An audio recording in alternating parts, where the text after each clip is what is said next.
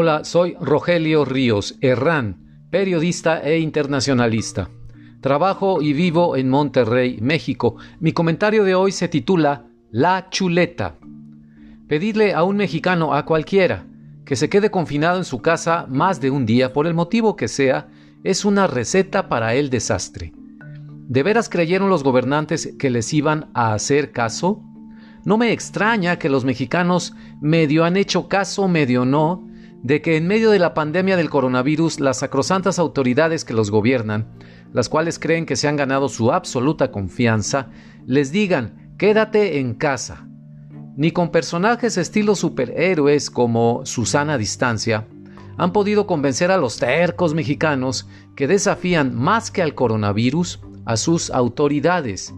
Ahora, ¿qué significa quedarse en casa para un mexicano? Para muchos, muchos millones de compatriotas, eso implica convivir en un espacio estrecho, en casitas de no más de dos dormitorios, que son aproximadamente un 70% de las viviendas en todo México. En esas viviendas o casitas de Infonavit, como se les dice en México, o cuartos de vecindad o jacalitos en asentamientos irregulares en las afueras de las ciudades o en las laderas de los cerros, apenas cuentan sus residentes con los servicios elementales, electricidad, si es que logran colgarse de la línea de un poste, agua, si tienen la suerte de pescar a una pipa de reparto. De drenaje y seguridad, bueno, mejor ni les cuento. Sin aire acondicionado, ni acceso a Internet, ni bibliotecas públicas, ¿cómo pasan las horas millones de mexicanos que viven en la pobreza o muy cerca de ella?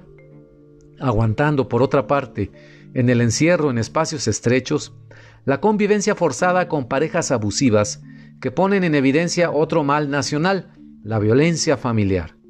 No solo eso, simplemente no pueden quedarse en casa aún por razones de supervivencia.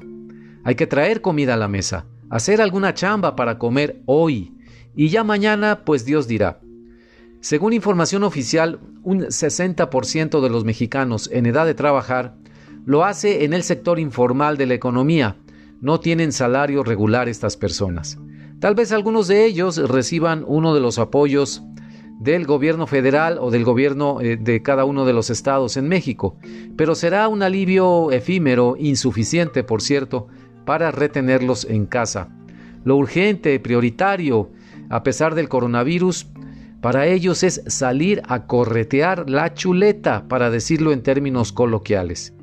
Es muy diferente la perspectiva de la pandemia cuando se observa desde la clase media o la clase alta mexicana y se cuenta con acceso a servicios, varias amenidades y el Internet se da por descontado, al igual que el aire acondicionado.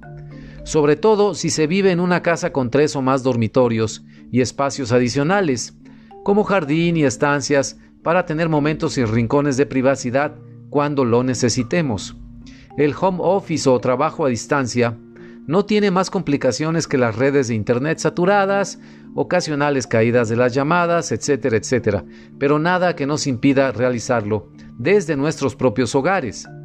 No lo es así para quien ya no digamos el acceso a Internet, amigos, sino tener una computadora o una tablet o un smartphone en casa es un sueño inalcanzable. No seamos, por tanto, tan duros al momento de juzgar a quienes, motivados por la necesidad, tienen que salir a las calles de México a ganarse el pan. No son mexicanos irresponsables todos ellos, bueno, algunos sí lo podrían ser. Más bien no tienen opción a lo que la vida diaria les pone por delante. O trabajas o no comes. Tratemos entonces de ser más empáticos, ponernos un poco en sus zapatos y en lugar de fustigar, buscar la mejor manera de ayudarlos. Con coronavirus o sin coronavirus, la vida ya era suficientemente dura con millones de nuestros compatriotas, así que esta pandemia vino a acentuar esa dureza y a colocarlos, literalmente, contra la pared.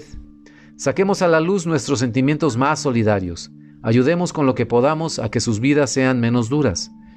Una forma de empezar es bajarle el tono a los señalamientos con índice de fuego, a estigmatizarlos casi casi como malos mexicanos. Nada de eso, ellos lo hacen no por claustrofobia, sino por la chuleta. Menos reproches, más empatía. Puede ser un buen comienzo. No lo olvidemos. Muchas gracias. Le recuerdo que puede escribirme al correo electrónico rogelio.rios60 gmail.com.